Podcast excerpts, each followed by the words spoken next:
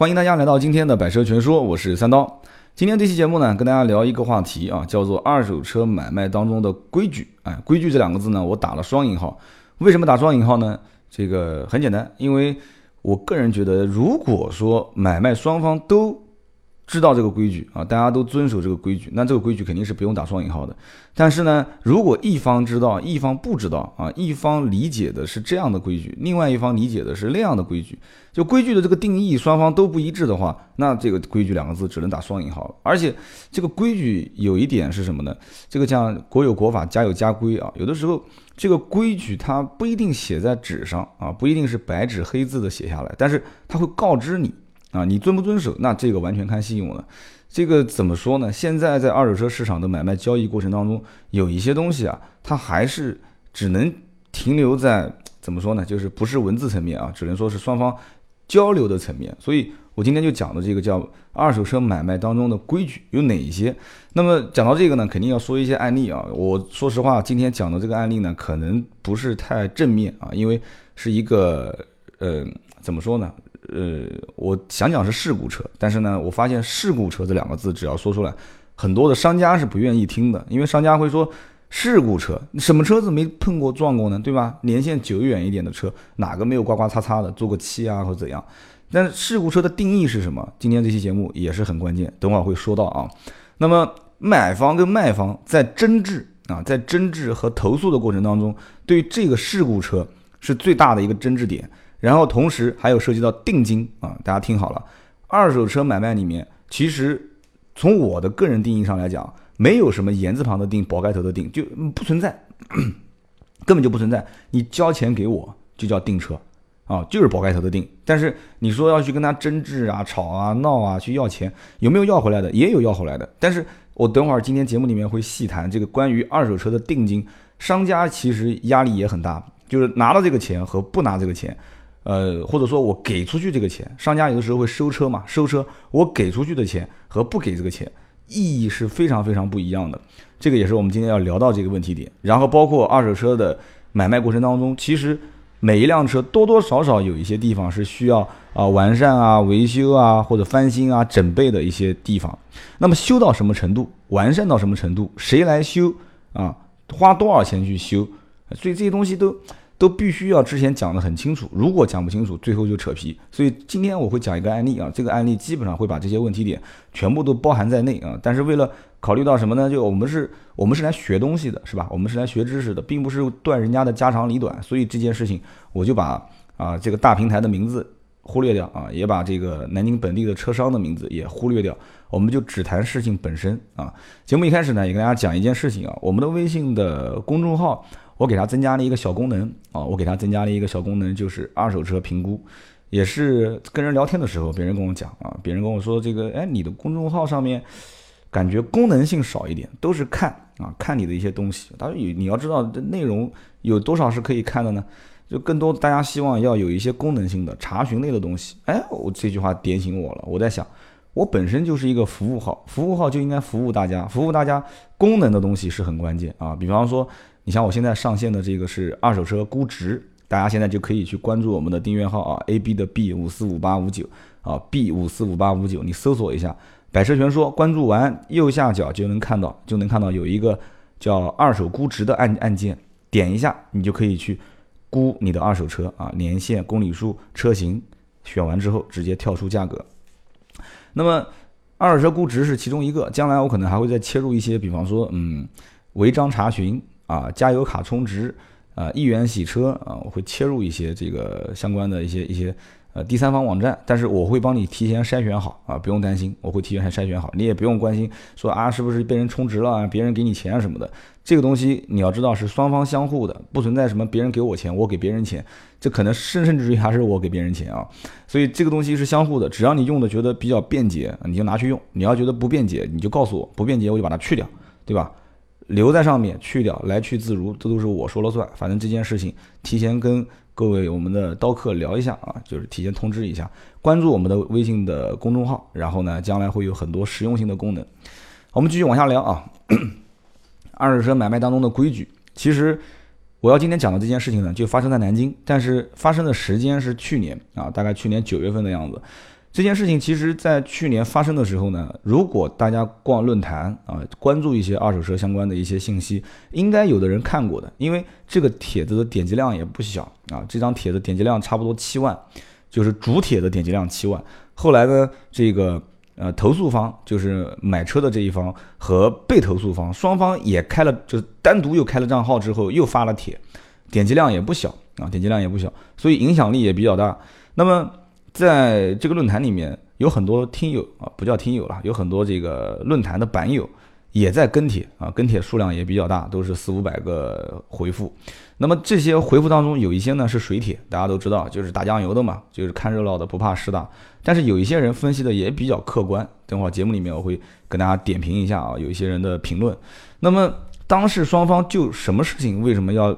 在网上啊？你说投诉的人自己发账号，呃。注册个账号去投诉也就算了，车行自己也注册了一个账号，在上面也在回复人家，那底气也很足啊，就我们没有做错，我们就是正常卖车啊，你不要用舆论的压力来来来来来压我啊。今天这期节目是三月十二号，再过三天三月十五又是啊一年一度的这个三幺五啊消费者节，这个时候就好玩了啊，就反正每一年就感觉三幺五出出这个质量问题的车特别多啊，就反正什么车就看今年谁中招了，每一年都有一两个品牌要中招，所以。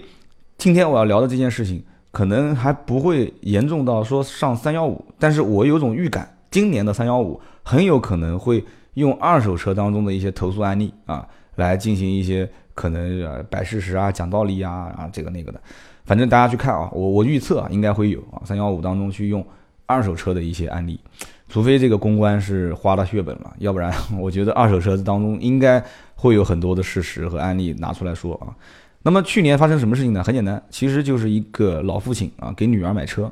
然后呢，老父亲给女儿买车，女儿是想要一辆宝马的 Mini，然后呢，通过这个相关的大平台，在网上搜到了啊这样的一款车还是不错的，然后呢，父亲跟女儿两个人就先第一次啊到了这家展厅去看车，嗯，大家都知道的，一般这种像名车行啊、大型的二手车的这个商户，相对来讲装潢的都比较气派啊，车子的整备翻新都会比较新。就是卖相比较好啊，我们行话叫卖相比较好。那么第一眼肯定是比较喜欢的啊，就这个价格也合适，然后呢车也比较喜欢，然后就开始要议价。你要知道，其实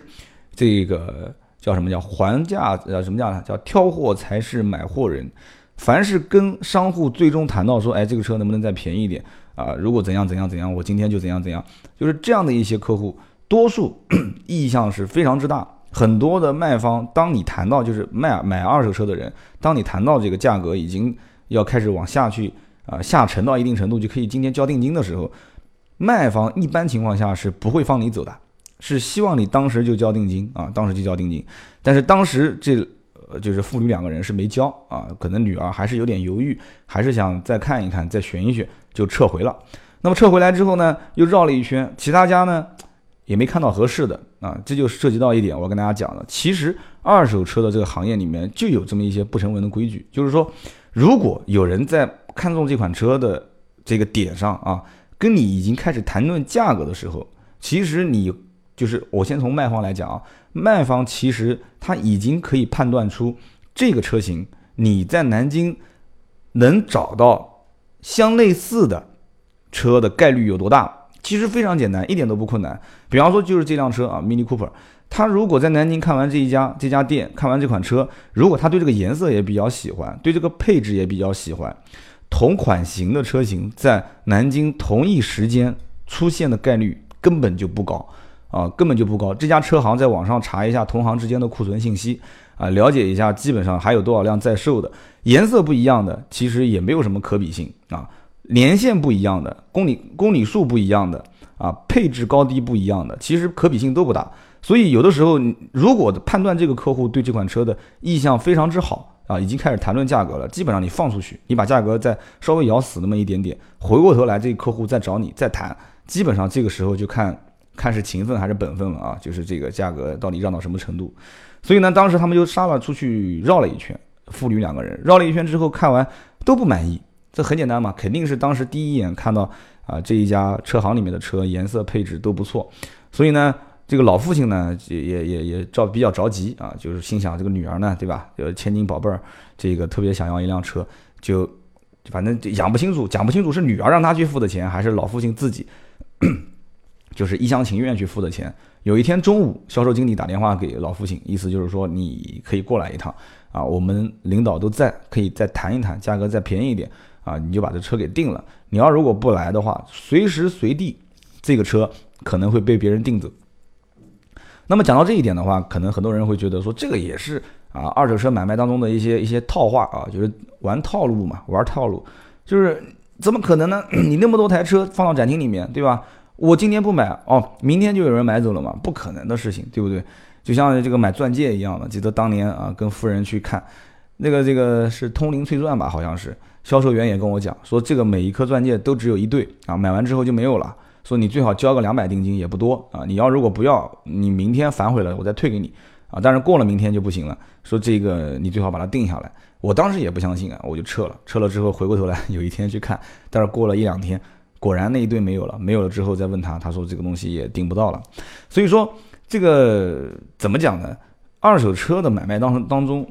因为车的不叫稀缺了，就是因为车的属性它是。比较单一，或者换句话讲，就是这个车同样年限、同样款型、同样车况、同样颜色，它能再重复的概率很低啊，它能重复的概率很低。因此，你如果说不去交定金，确实有可能这个车子是很快被人卖掉。那有人讲说，这家店我看它的客流量也不是很大，对吧？每一天进进出出可能也就是十来号人、二十号人。那为什么？那我不太相信这二十号人展厅里面卖。都卖四五十辆车，仓库里面还有那么多车，就那么巧就把这辆车给卖掉了，我不太相信。的确，展厅里面可能来的人不多，但是你要知道一件事情，在二手车行业里面，你看到的进展厅买的这些叫做零售用户啊，零售用户，二手车车商靠零售用户那都喝西北风去了，车商还得要什么？要批发，就同行之间批发，卖给你零售客户的价格可能是一个零售价。卖给批发的车商之间的那是批发价，对吧？所以这这两方两条水两个管道管道同时都在疏通，都在卖这个车。所以如果一旦要是这个展厅里面有销售员把这个 Mini Cooper 的照片发到朋友圈啊，发到他自己的什么微博啊啊，或者是自己的一些论坛啊，那很快有个车商打电话来说，哎，你们家你们家是不是有一辆那个蓝颜色的 Mini Cooper？销售员说是啊，有啊，价格你看批发多少钱啊？他报了个价，对方讲说你再给我让两千块钱，我就把它给批掉。哎，很有可能这个车就这一个电话，一分钟就批走了。那么如果批发掉之后，这个老父亲跟他女儿再过去拿定金交钱，那基本上就啊，就不是基本上百分之百就是肯定订不到这个车了。这就是一分钟的事情啊，我们已经遇到过无数次了啊。早上看了半天，最后不愿意交定金，然后说我中午吃个饭，下午再过来订。然后销售员就讲说你不能再等了，这个车子两三个客户看到都准备交定金。那你越这么讲，客户越不相信，对吧？客户说：“怎么可能呢，小伙子，我都已经做销售几十年了，对吧？我做销售的时候你还穿开裆裤呢，你不要忽悠我啊！不要忽悠我，我吃个饭回来再说。吃个饭回来，啪叽，车子卖掉了啊，然后再吵啊，怎么样怎么样怎么样？你不就是嫌我跟你还价还的多吗？这车子你不卖给我，然后拍桌子瞪眼睛，这类似的事情很多啊，经常或者说每一天都在上演。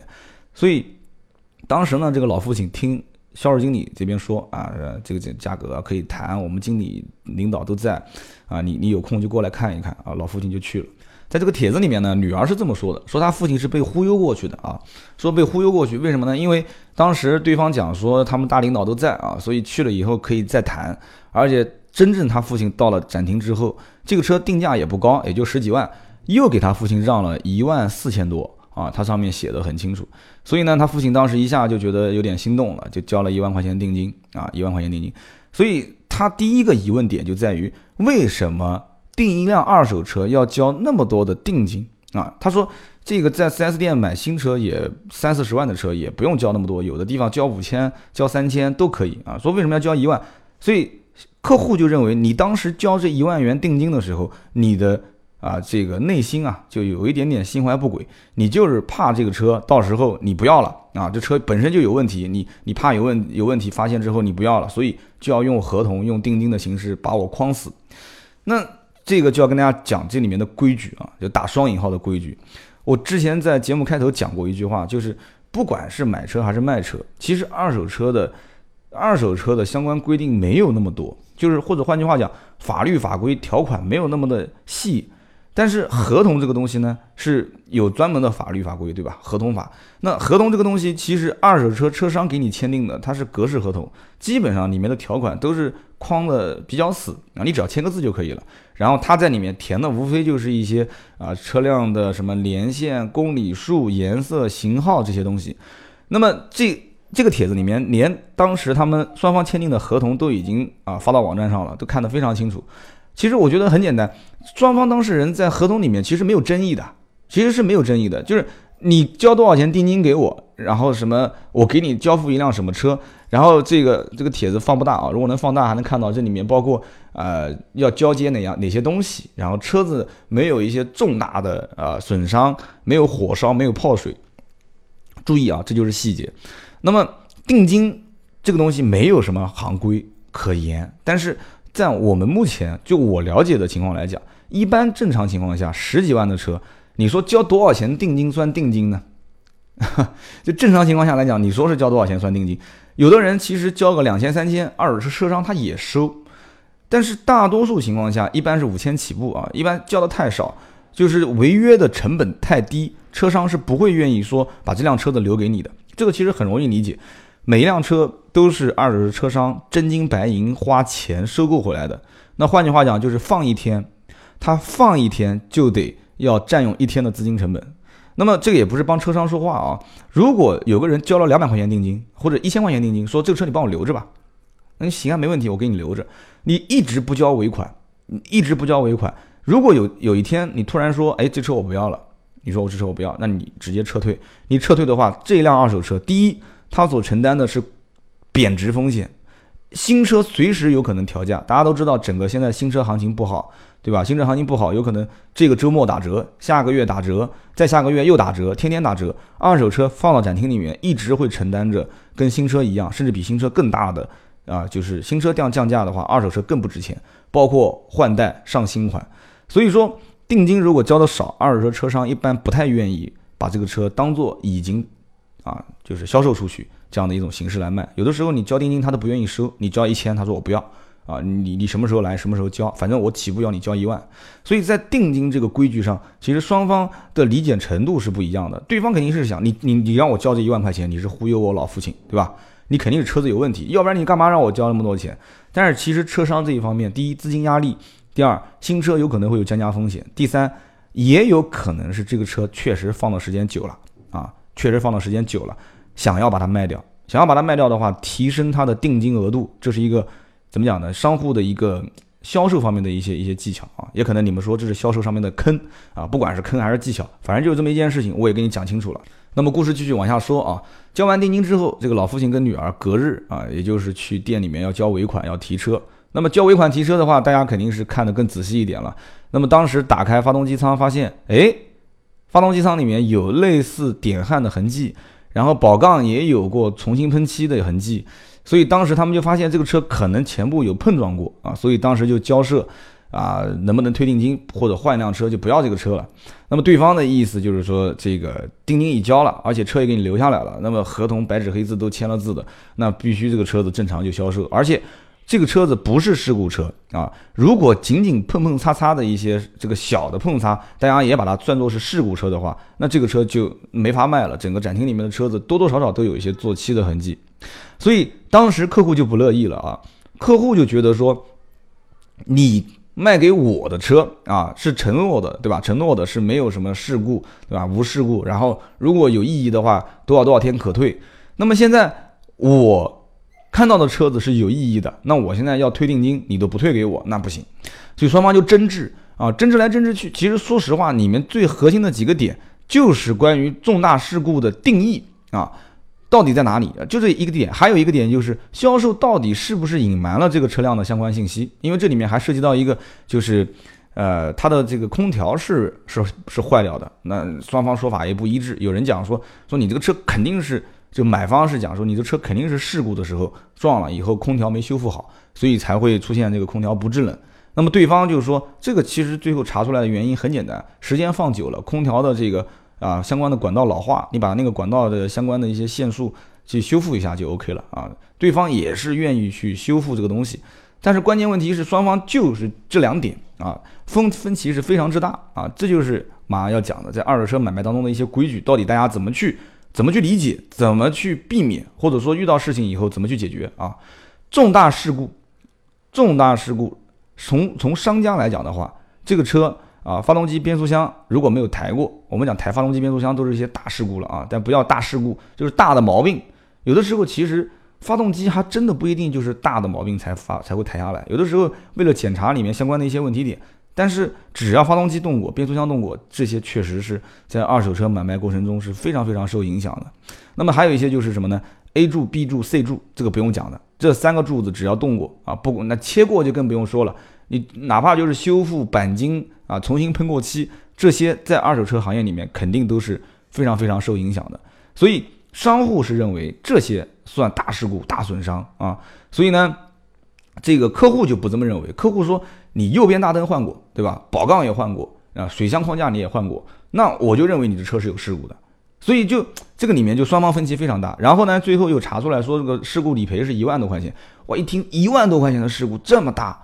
啊，这个这个原车主好像是一辆福克斯，的确，所以这也是个人跟个人站的角度不一样。你说，如果是因为他可能不了解，你说如果是一辆宝马的七系啊，或者是一辆奔驰的 S，轻轻的碰一下啊，真的，你只要轻轻的碰一下，那基本上这个车子的更换的价格都是大几千上万起步的啊。Mini 呢，现在也是进口啊，原装进口，所以它的整个配件相对来讲也比较贵。它这个其实可能是一个小追尾啊，或者是一个单方事故，可能蹭到墙了或者怎样。大灯保杠如稍微有一点点挤压啊，有一点点挤压。有一些人啊，有一些人，我今天讲在座的各位肯定也是一听就知道自己也是这一类人啊。那当然我是还算好，我开了这么多年车，没有发生过什么太大的事故。如果能更换的配件，保险公司愿意掏钱，请问你是愿意换还是愿意修？那很多人都讲，那我肯定愿意换，对吧？别人愿意掏钱给我换个新的，谁还愿意在原来的基础上去维修呢？好，作为车主，你是愿意换不愿意修？那么将来如果作为卖二手车的人，这个零部件，你看啊，就像我们还是讲这辆 mini 的这个车，大灯换过，水箱换过，对吧？好，前保杠换过啊，那么。因为你换过螺丝都会有有有修复的痕迹嘛，这个很看很容易一看就看出来了啊，所以呢，那对方就会觉得这是个大事故，而且你一换换的成本远远是比修的成本高，所以你看啊，一万多块钱的保险理赔，那这样的话，在下一任买车的车主的层面上，他一看，我的天啊，怎么会这么多啊？出了一个一万多的事故这么大，所以说这个地方双方的定义啊，双方的这个这个。这个怎么讲呢？就是分歧意见比较大，所以因此在这两点上，就刚刚讲的重大事故，包括这个车况有所隐瞒还是没有所隐瞒，是轻描淡写的，只是说了一句，还是说根本一句都没说，那这个问题点就来了。如果说双方要真的把这些事情全部写在纸面上，那估计可能后期相对来讲会少一些矛盾。但你要知道，二手车这个行业。很多的相关的从业人员资质啊，没有那么高，没有那么高的素养，而且也没有定那么多的一些规矩啊。培训其实这个跟人个人素养没有关，我刚刚讲的素养是专业素养啊，这个也是跟整个行业的培训体制它还没有完全健全，所以这些东西很多是不写的。我我曾经经常看到卖二手车买二手车，那签合同就写个名字，然后写个基本车况，然后给你签个字，当场就刷钱，就车就走了。过完户就结束了。二手车买卖有的时候快到就跟买衣服一样，车子看中了，看中了，走，直接去过户，然后到过户大厅去填合同。在过户大厅合同填完之后，谁去看？没人看，然后交给大厅，大厅那边叭章一盖，一过户，行驶证一变更，车子直接拿个钥匙就开走了。所以在合同这方面，其实，在二手车交易过程中，很多的一些小店面啊，或者说哪怕有一些大店面，它可能都没有太多的去把一些车辆上的。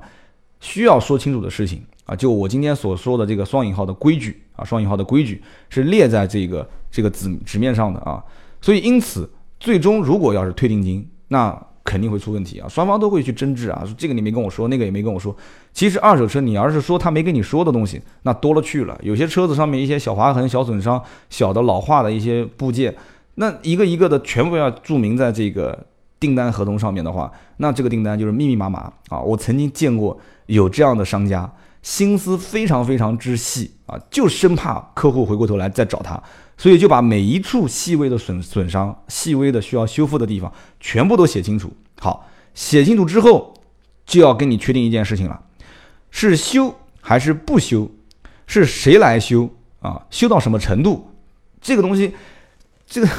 怎么说呢？按道理讲都得要说清楚啊，而且不但要说清楚，还要写下来。但是你要知道，二手车买卖过程中，有的时候真的，他怎么写、怎么描述，这个我估计中文的描述等级可能还得要去再精修一下，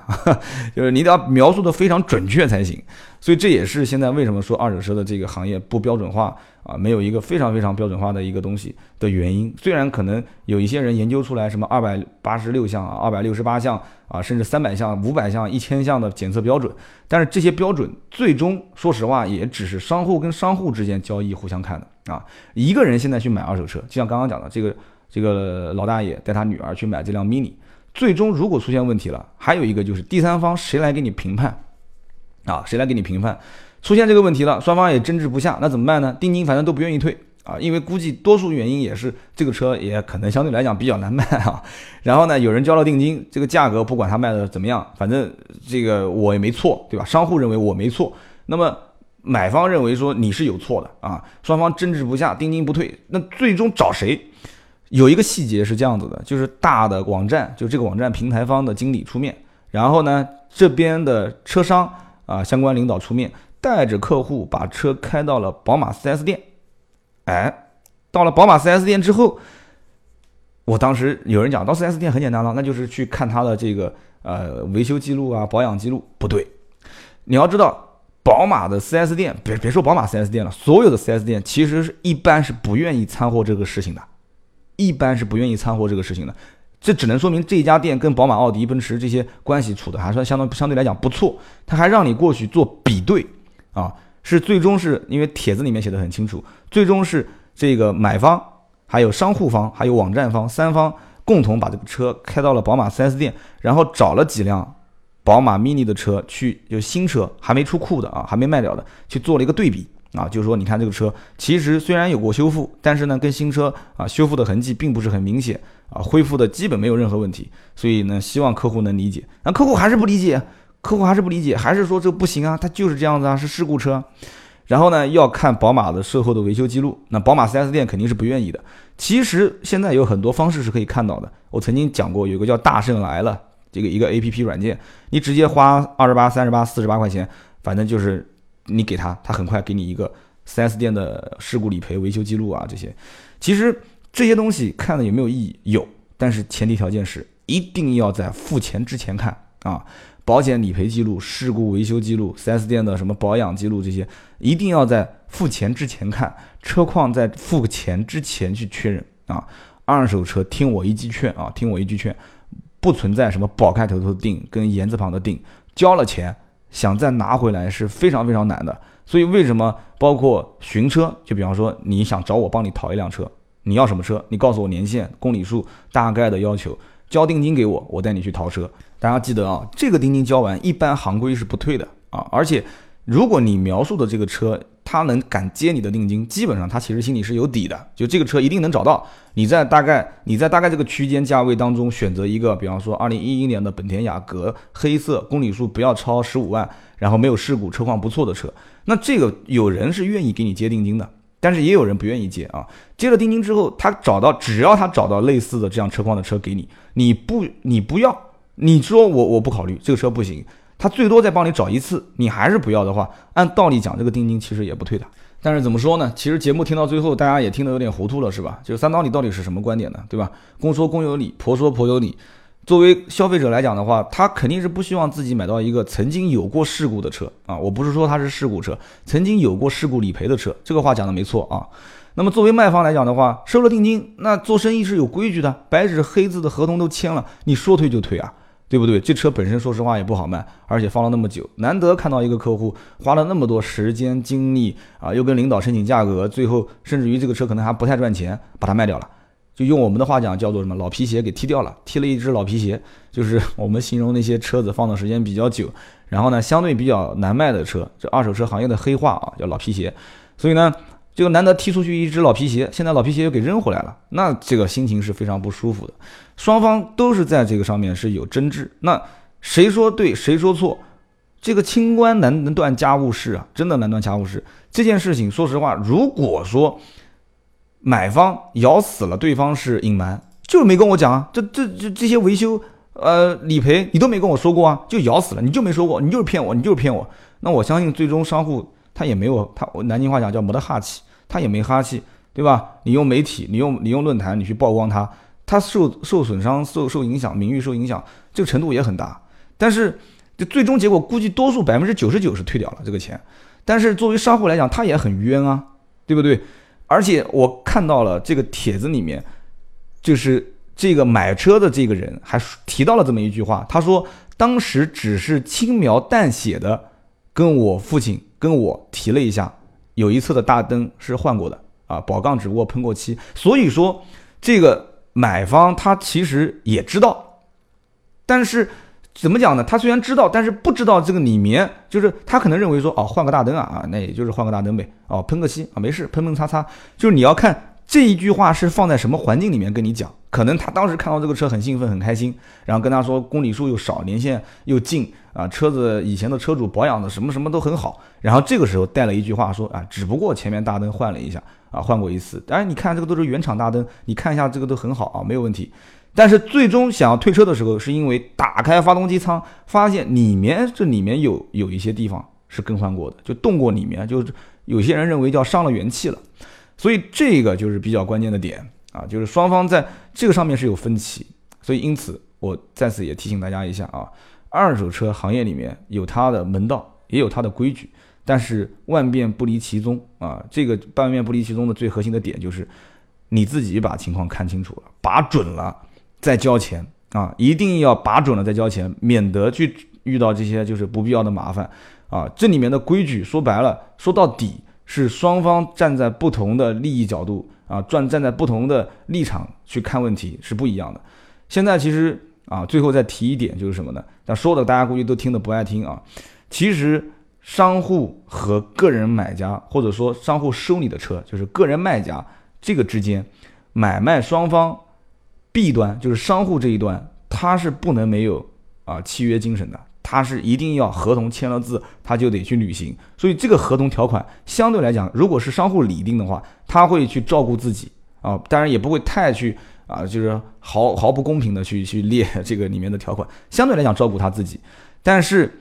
作为个人买买买方或者个人卖方买卖双方来讲的话，其实是没有契约精神的。如果口头答应的话，商户一般都不认。啊，商户对于个人买家、个人卖家口头上的东西都不认，所以他会给钱给你。如果他要收你的车，给你定金，给了你定金，你这个车是必须得给我了。那你要是不给我的话，但是你合同要签了，你要真不给我，说实话他也没办法。所以一般很少会见到商户给个人买家定金这种情况。但是商户跟商户之间如果要订车，肯定是，哎，老王，你那个你最近是不是拿了一辆什么车？哪一年的？我要了。老师，那你要打定金过来呗，哪怕打一千块钱，这台车子也算定出去了。所以商户跟商户之间契约精神是比较重的啊。所以今天我最后就提到一个叫做契约精神啊。销售一辆车，大家互相换位思考一下，作为商户角度，作为买方卖方，就是个人买家、个人卖家这个角度。是不是这个契约精神，有的时候我们做的也不是很够啊？所以今天这期节目聊的就是叫做二手车买卖当中的一些规矩啊。说实话，规矩呢也比较多，但是今天只提到这么一小点。这一小点呢，我不站在任何一方的立场上去说话啊，也没有去公布说哪一个平台，大家也不要在评论里面去说了，去猜了啊，什么什么什么什么平台，也没说是南京哪家店。但是这件事情是真实发生的，最终结果怎么样啊？我们也不去公布了啊。反正我猜多数是百分之九十九退掉了。那么，既然已经媒体曝光了，可能有的人也知道是哪个帖子、哪个论坛。我希望大家呢照顾一下他们的面子，不要把衔接链接给发出来啊。我们就事论事的去聊，大家懂这么一件事情就行了啊。二手车行业里面定金一般都是不退的啊。所以呢，今天聊二手车买卖的规矩，希望大家喜欢。今天这期节目呢就到这里，我们下期接着聊。